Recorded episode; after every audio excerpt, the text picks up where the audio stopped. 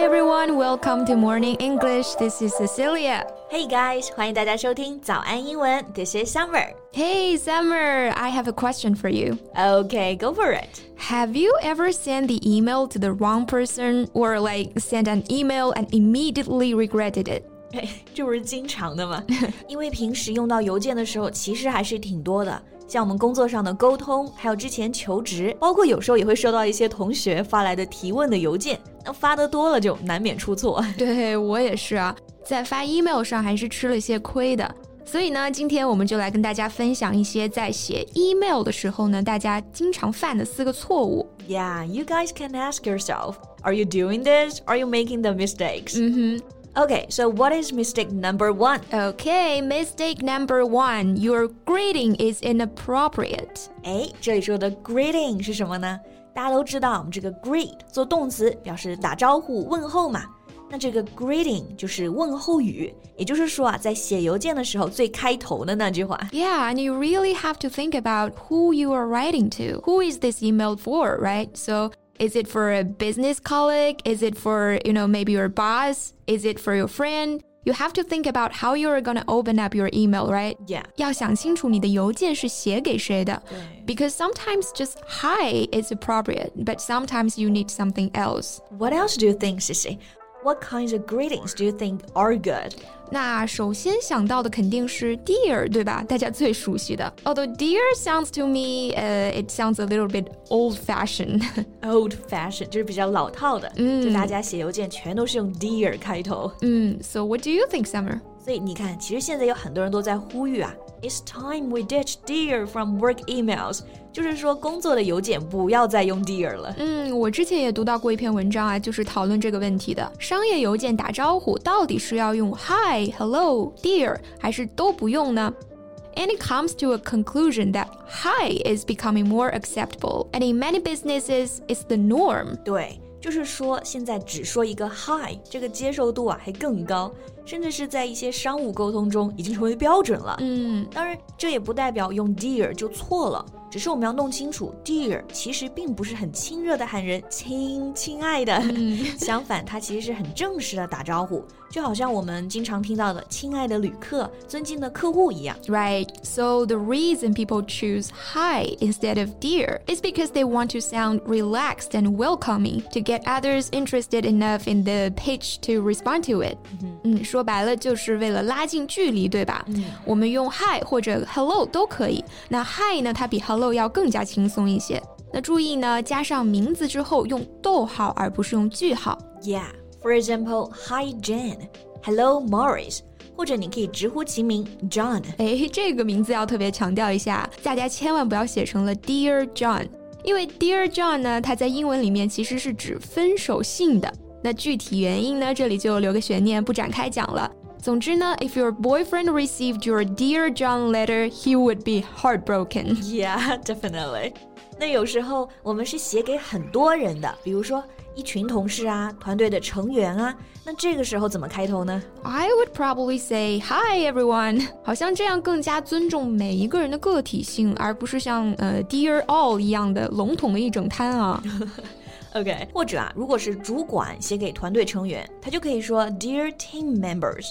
当然，如果你反过来下级写给上级，就不能这么用了。嗯，其实有的时候啊，比方说像我们这种同事啊，大家关系都比较好呢，就可以再轻松活泼一些，直接说成 Hey folks。对，folks 就是小伙伴们。嗯，所以这个 Hey folks 就类似于说，哎，小伙伴们。嗯，但是轻易不要对老板这么说，否则后果自负。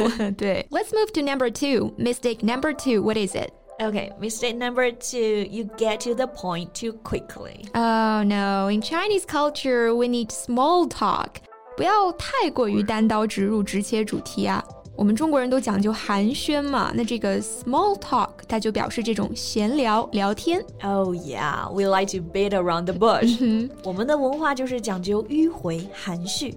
那这个 beat around the bush 字面意思是呢，在灌木丛旁边东敲敲西敲敲，其实对应我们中文一个词旁敲侧击。Yeah, exactly. But first, one trick that we can offer you guys here, one thing I personally like to do, is I just like to start almost every email with a thank you. Thank you for your email Or if the person has taken you out for lunch the day before, thank you for lunch yesterday. It's a really nice way to start off the email.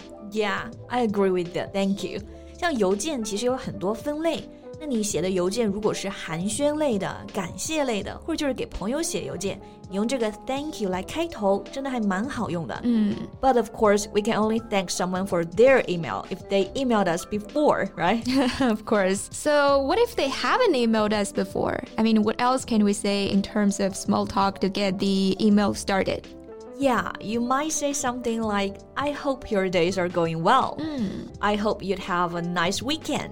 如果是你先写给对方，你就可以用这种比较 cheerful，同时又能表现你很关心对方的话。Mm, absolutely, totally agree. 不然呢，你一上来就说你好，这是我们的报价。I need to know blah blah blah blah. I mean, it just sounds very harsh. Right，有点太不近人情了，对吧？你好歹客套一下是吧？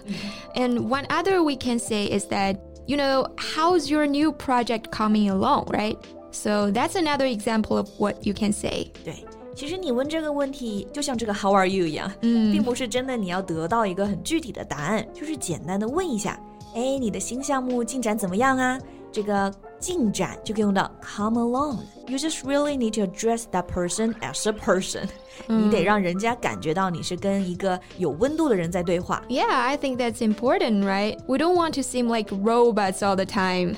Okay, let's jump to the next. 我们再来看看下一个。 Okay, next is you don't organize your emails or your ideas，就是不组织自己的邮件，就是太唠家常了。 Right. So this is basically, you know, you don't want to go on and on and on. 我们刚刚说了要有寒暄嘛, but if you keep going on and on with lots of details, people are gonna get annoyed. Emails are not supposed to be long letters, you know. 除非啊，除非你们是情侣，然后你们刚好又有工作要谈。别发邮件就好。 right. Okay, in that case, it's a love letter. But we're not talking about love letters, guys. We're talking about emails. Exactly. 我们说时间就是金钱嘛。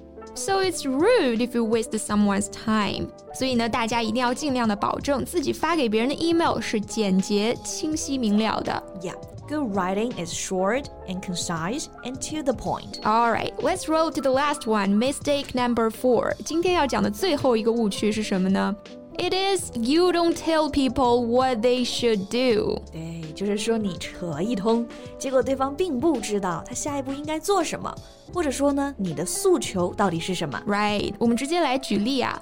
比方说，在一篇邮件的最后，我们可以怎么样来表达我们的诉求呢？What are some examples of how to phrase this summer? Right. So we have like, let's touch base on this next week. Or please let me know by Monday if you're able to attend the meeting. Or please give me a call or follow up with me. Something like this, right? Right, you need to know what's the next step. Otherwise, it's like, what, what's that? You know, 不然的话，对方就会很茫然。What am I supposed to do? 那节目结束之前呢，我们一起来看一下 Summer 刚刚提到的一个短语啊，Let's touch base. What does that mean? Alright. Touch base means like, let's talk. Let's, you know, let's catch up. What did we resolve?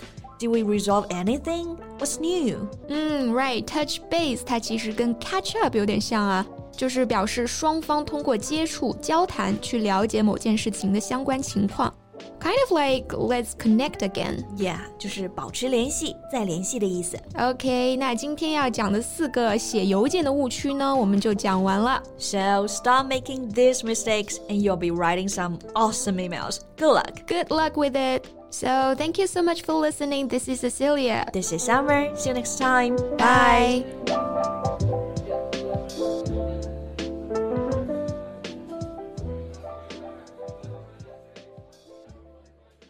This podcast is from Morning English. 学口语就来早安英文。